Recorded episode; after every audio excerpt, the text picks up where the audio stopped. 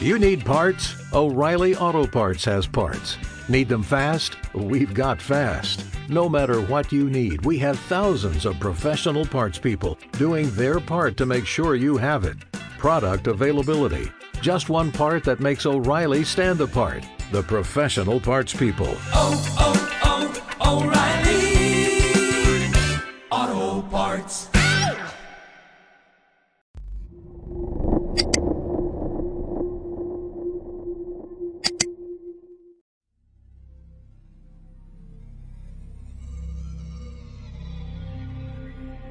Según cuentan, esto es un caso real ocurrido en 1930 y que por el momento nadie ha podido resolver.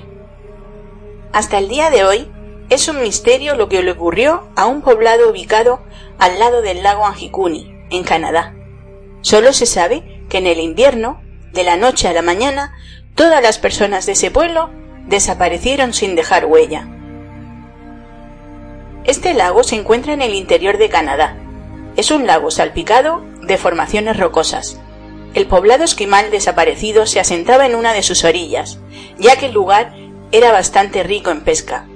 Y unas 30 personas inuit seminómadas habían construido allí un pequeño poblado de cabañas de troncos, su almacén, su cementerio y todas sus cosas. Se dedicaban a pescar, cazar, coser ropa de pieles, alimentar a sus perros y al comercio cuando la época lo permitiese. En el invierno de 1930, el señor Joe Labelle, un trampero, iba con su trineo cuando una tormenta le sorprendió y decidió buscar refugio en el pueblo inuit de pescadores, donde ya había estado en varias ocasiones.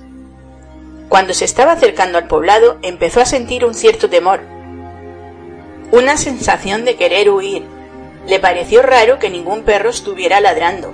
No había nadie en las calles, las chimeneas que normalmente estaban encendidas no tenían humo.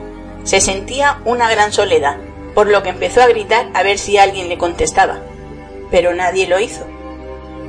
Yo entro en varias casas y en varios negocios, y todos estaban completamente vacíos. Los rifles estaban puestos en su sitio. Las bolsas donde normalmente transportaban la comida también, y todos los materiales de viaje, por lo que nadie habría salido del poblado sin ellos, se acercó al lago y ahí estaban sus kayaks y sus lanchas amarradas. Nadie parecía haberse ido de allí, sin embargo, hombres, mujeres y niños habían desaparecido totalmente. Entonces Joe cruzó una vereda y se acercó al cementerio del pueblo, pero al llegar vio atónito que todas las tumbas del cementerio estaban abiertas de par en par y que las personas fallecidas no estaban. Alguien o algo se los había llevado. Regresó al pueblo y con el telégrafo mandó un mensaje a la Real Policía Montada de Canadá avisando de lo que había visto en el pueblo.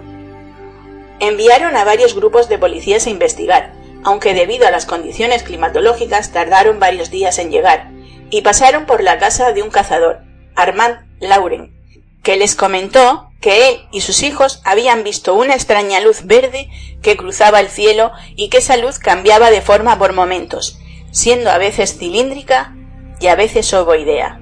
Pero los policías pensaron que seguramente lo que habían visto eran auroras boreales y no le dieron la máxima importancia.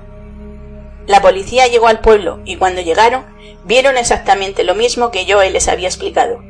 El pueblo estaba completamente vacío. Lo primero que encontraron fueron que los inuit se habían marchado sin sus perros. Se hallaron al menos siete de ellos muertos de frío y de hambre, y si los habitantes se hubiesen ido por su propia voluntad, se habrían llevado sus perros. También encontraron las tumbas abiertas y vacías. La policía comenzó la búsqueda por todos los alrededores, pero no encontraron nada. Preguntaron en los poblados cercanos, pero nadie sabía nada. Sobre este caso han salido algunas teorías, pero ninguna tiene fundamentos. Los habitantes cercanos decían que lo sucedido se debía a la ira del demonio, que había reclamado a la tribu, ya que dentro de la mitología inuit se dan esas creencias. También hay otros que dicen que fue un ovni, que llegó y se llevó a los seres que habían en ese pueblo. Por otra parte, la policía de Canadá lleva años desmintiendo la historia. Según ellos, no existió jamás un poblado situado tan al norte, y que todo forma parte de la propaganda de una novela que se llama Más extraño que la ciencia, de Frank Ewald, que reabrió la polémica acerca de qué fue lo que realmente pasó allí. Pero lo cierto es que esta historia fue publicada en tres diarios de la región, y en ellos se menciona que la policía se hizo cargo de la investigación.